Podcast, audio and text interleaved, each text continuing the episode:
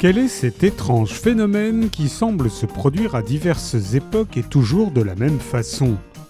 Dans les bois de Cayette, au nord de l'île de Vancouver, des gens entendent une berceuse jouer au violon accompagnée d'un bruissement évoquant un engin volant qui décolle.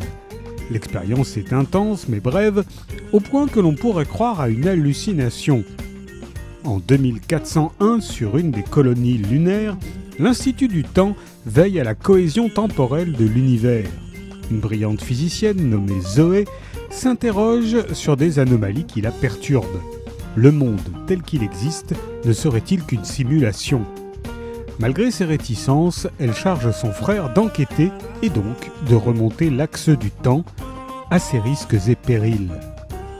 La romancière canadienne Emily St. John Mandel renouvelle le thème classique du voyage dans le temps à sa manière unique, dans une histoire envoûtante qui entremêle époque et personnages jusqu'au vertige. La mer de la tranquillité d'Emily St. John Mandel est parue aux éditions Rivage.